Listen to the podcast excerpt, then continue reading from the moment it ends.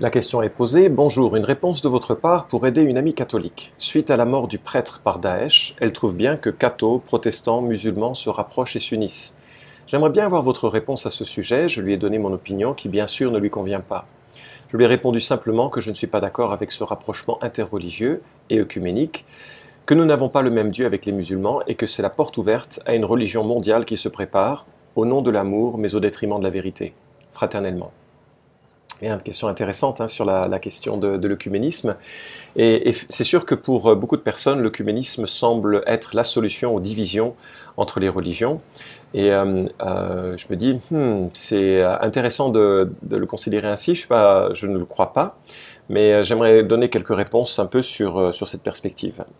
Premièrement, euh, de façon positive, le dialogue entre les hommes est toujours une belle chose. Et en ce sens, ce n'est pas une question de religion, c'est juste une question de dialogue entre les hommes. Euh, Proverbe 15.1 nous dit qu'une réponse douce calme la fureur. Et je me dis, euh, euh, lorsque des chrétiens, et je suis dans un pays où les chrétiens ont été persécutés à plusieurs reprises, bon, parfois certains d'entre eux se sont vengés, mais pas la plupart vraiment jouent l'apaisement. Je suis en République centrafricaine en ce moment. Et, j'ai vu des, pasteurs vraiment jouer l'apaisement, aller parler avec les musulmans, aller parler avec, les anti-Balaka qui étaient des groupes armés parfois issus des églises, mais pas toujours, mais qui sont en tout cas revenus à l'animisme pour euh, euh, se venger de ce qu'ils avaient subi des Sélékas, des groupes armés euh, musulmans. Et moi j'ai vu ces, hommes, ces pasteurs, parler pour la paix et, pour faciliter un dialogue qui apaise, qui permet de, comprendre l'origine de la colère, l'origine de la, fureur des uns et des autres. En ce sens, c'est toujours une, très bonne chose. Mais je ne pense pas que ce soit la question d'un dialogue interreligieux, c'est une question de dialogue entre les êtres humains sensés et capables de, bah, se respecter dans, leurs différences. Dans le cas précis de la Centrafrique, euh, l'équivalent du, président du, CNEF euh, sur place, s'est déplacé euh, régulièrement avec un imam, avec un évêque, pour discuter avec les factions armées, pour essayer d'amener ben, un dialogue qui apaise, euh, apaise cela. Donc, moi, je pense, et c'est d'ailleurs c'est le cas dans, les entreprises, hein, on essaye de créer un dialogue, c'est le cas dans, toutes les situations, le dialogue est toujours une bonne chose et il faut le favoriser. Euh, voilà. L'œcuménisme est une autre démarche, c'est une démarche qui dit que ce qui nous rassemble est euh, plus important que ce qui nous divise. Or, euh, je crois que euh, c'est une erreur, une erreur assez fondamentale, et je vais en parler. Mais tout d'abord, d'imaginer que l'œcuménisme soit la réponse à la violence, c'est mal comprendre l'origine de la violence. C'est un peu une illusion cruelle, comme si on se disait ben, les Nations Unies empêchent les guerres. Ben non, les Nations Unies empêchent les guerres, elles tempèrent un temps soit peu, mais ce n'est pas le sentimentalisme qui, euh, donne la paix au peuple. Tous les traités de paix de tous les temps ont tous été violés, hélas. Euh, Jésus d'ailleurs dit que ce n'est pas l'origine, c'est pas le manque de dialogue ou le, manque de cuménisme qui euh, suscite la, la, violence. En Matthieu 15, 19, il dit Car c'est du cœur que viennent les mauvaises pensées, les meurtres, les adultères, les prostitutions, les vols, les faux témoignages et les blasphèmes. C'est de notre cœur. Et donc, euh, euh, le fait de penser que l'œcuménisme va changer le cœur, c'est mal comprendre le fonctionnement du cœur, c'est mal comprendre ce qui est à l'intérieur de l'être humain, dans, sa, dans sa violence naturelle ou dans sa violence qui est prête à s'exprimer lorsque les conditions deviennent difficiles ou adverses. Euh, autre remarque, c'est mal comprendre l'origine de la persécution. J'ai un ami qui fait partie de ces réfugiés qui ont euh, fui euh, leur pays, il s'appelle Walid, il aime Jésus et dans son pays musulman, eh bien un jour il a été confronté à quelqu'un qui a braqué sa, mitraillette devant lui en disant tu es chrétien, je vais te tuer. Et il lui a répondu d'une voix assez calme, et j'admire le sens de la mesure, il lui a dit ok, tu peux me tuer, mais juste avant j'aimerais te lire une phrase de la Bible qui montre qu'on parle de toi. Alors euh, la curiosité a toujours raison de l'impatience. Euh, et, cet homme a dit Montre-moi. Il a ouvert la Bible en Jean chapitre 16, verset 1 à 3, où Jésus dit Je vous ai parlé ainsi pour que vous ne soyez pas scandalisés. Ils vous excluront des synagogues, et même l'heure vient où quiconque vous fera mourir pensera offrir un culte à Dieu. Et ils feront cela parce qu'ils n'ont connu ni le Père ni moi. De tout temps, dans toute l'histoire euh, humaine, enfin chrétienne en tout cas, à partir de, euh, euh, la, mort et la résurrection de Jésus-Christ, les chrétiens ont été persécutés. ils ont été persécutés parce que il y a un combat qui semble difficile à comprendre pour nous occidentaux qui ne voyons pas les choses avec la, part un peu du spirituel dans, la violence des, peuples et des, nations. Mais il y a un combat qui fait que, curieusement, ceux qui sont disciples de Christ sont souvent pris pour cible et sont souvent attaqués parce qu'ils sont disciples euh, de Christ. Et Jésus est très clair que y a le temps vient où euh, les gens seront mis à mort et ceux qui les mettront à mort penseront rendre un culte à Dieu. Et c'est totalement le cas de ces, musulmans de Daesh, c'est totalement le cas de, tous ceux qui persécutent euh, Christ au nom de, de la religion. Et c'est pas l'œcuménisme qui va changer cela, parce qu'il y a une opposition fondamentale entre l'attachement et l'adhésion de ces disciples de Christ à Jésus et la revendication euh, de, ces, de ces gens qui estiment qu'il euh, faut les tuer parce qu'ils ne suivent pas correctement euh, Dieu ou parce que ben, en, eux, il y a cette, cette, ouais, cette, cette haine qui vient d'ailleurs. Je rappelle ce que Jésus dit, ils le font parce qu'ils ne connaissent pas Dieu. Donc, s'il faut faire quelque chose, c'est les leur parler de Dieu, bien sûr. Moi, je, vais venir sur la question. Je ne crois pas que nous ayons le, même, Dieu pour euh, finir avec l'histoire de Walid, cet homme a été tellement surpris qu'il a dit Allez, va, pas pour cette fois, ou je sais pas, quelque chose comme ça. Et il a pu finalement rejoindre la France où il a rejoint notre église. Euh, Apocalypse chapitre 2 verset 10 que, euh, nous, nous, dit que Jésus parle de la, de la violence qui vient du diable et qui fait qu'il y a une persécution des chrétiens. Quatrièmement, c'est mal connaître les religions du monde. Euh, L'œcuménisme dit fondamentalement que toutes les religions se valent, qu'elles sont toutes des expressions de notre humanité, qu'on a tous le même Dieu avec un chemin différent mais qui mène au même endroit. Mais c'est vraiment faux. C'est vraiment faux. Certes, tous les hommes et toutes les femmes se valent. Nous sommes tous créés à l'image de Dieu et nous n'avons absolument pas à, imaginer que euh, nous serions meilleurs en tant qu'êtres humains comme ça spontanément parce que nous serions euh, chrétiens ou tous les hommes se valent. Mais il y a vraiment une grande différence, de grandes différences entre euh, les religions. Prenons par exemple la Bible, euh, qui est la, source euh, qui fait autorité pour les chrétiens. La Bible, c'est un ensemble de 66 livres qui rassemblent une quarantaine d'auteurs rédigés sur 16 siècles. C'est intéressant parce que un livre écrit par tant d'auteurs sur tant de temps, ça, ça offre la possibilité euh, de se contredire ou de ne pas avoir le même fil conducteur. On a toujours le même fil conducteur dans l'ensemble de ces livres et sur 16 siècles. C'est unique dans, je ne connais pas ce phénomène dans d'autres livres sacrés. D'ailleurs, euh, l'islam, c'est un homme qui rédige un livre qui donne une religion. Donc euh, l'appui, n'est-ce pas, est, est différent. et quand on lit les, les la ce que le, Coran dit par rapport à ce que la Bible dit, et je respecte hein, mes, amis euh, musulmans, chacun est libre de croire comme il l'entend.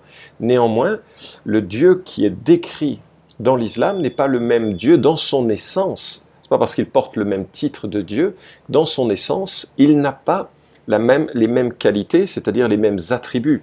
Et euh, je suppose que ton ami euh, catholique est consciente que la Bible parle d'un Dieu trinitaire, Père, Fils et Saint-Esprit qui existent de toute éternité en tant que Dieu. Euh, et, c'est bien sûr pour nos amis musulmans un blasphème qu'ils rejettent euh, fondamentalement comme étant une, un polythéisme. Rien que là, on a une différence fondamentale. Pour nous, ce qui est central et qui nous permet d'être sauvés, et c'est, euh, cette manière d'être sauvé est très très importante, cette manière d'être sauvé, c'est que Jésus-Christ meurt sur la croix et ressuscite pour accorder à tous ceux et toutes celles qui se confient en lui un salut qui est gratuit, complet et éternel. Dans l'islam, si je ne m'abuse, il faut pratiquer les cinq piliers de la, foi et on est sauvé, euh, inshallah, si Dieu le veut, si Dieu le, permet. On n'est jamais sûr d'avoir fait suffisamment. Dans toutes les religions d'ailleurs, euh, l'homme mérite son salut par ses propres œuvres. Dans toutes les religions, il cherche à obtenir quelque chose de, euh, Dieu comme le, pardon. Et dans le christianisme biblique, il ne fait que recevoir gratuitement le pardon qui lui est accordé. Tu peux regarder, j'ai signé un podcast sur la question du salut et, du rôle de la foi et des œuvres, et euh, ça te donnera un peu une perspective sur ce que, la Bible dit. D'ailleurs, euh, on, rapporte que C.S. Lewis, qui était un professeur euh, universitaire à Oxford, se promenait dans, euh, dans, les, les, salles de bureau des, professeurs et euh, ses professeurs, ses collègues étaient en train de discuter pour savoir s'il y avait une originalité particulière avec le christianisme. Et comme ils n'arrivaient pas à trouver cette originalité, ils se disaient, mais cette même question, est-ce que toutes les religions finalement ne se valent pas? Ils ont vu C.S. Lewis passer, qui était un chrétien, et ils ont dit, C.S., viens nous dire, qu'est-ce que tu en penses? Est-ce, Quel est le est-ce qu'il existe un trait unique au christianisme biblique? Il a répondu immédiatement, sans même réfléchir, mais bien entendu, la grâce. La grâce, c'est-à-dire le fait que Dieu accorde sa bienveillance gratuitement parce qu'il a payé lui-même euh, le prix de nos, de nos péchés à la croix. Et cette grâce permet aux êtres humains d'être sauvés. Et on est dans un schéma totalement inverse dans toutes les spiritualités que je connais. Que ce soit par la souffrance euh, dans le contexte du karma, que ce soit par, euh, euh, par les bonnes œuvres dans le contexte parfois même du catholicisme un peu traditionnel, que ce soit par la, les, cinq piliers de, l'islam dans l'islam, c'est l'homme qui devient l'architecte de son salut, alors que dans le christianisme biblique, il reçoit Et enfin, c'est mal comprendre le caractère unique du christianisme. Euh, lorsque euh, euh, Jean ouvre son évangile, il dit, Jean chapitre 1, verset 1 à 3, Au commencement était la parole, la parole était avec Dieu, et la parole était Dieu. Elle était au commencement avec Dieu, tout a été fait par elle, et rien de ce qui a été fait n'a été fait sans elle. La parole a été faite chair, verset 14, et elle a habité parmi nous pleine de grâce et de vérité et nous avons contemplé sa gloire, une gloire comme celle du Fils unique venu du Père. Et enfin, verset 18, Personne n'a jamais vu Dieu, Dieu le Fils unique, qui est dans le sein du Père, lui l'a fait connaître.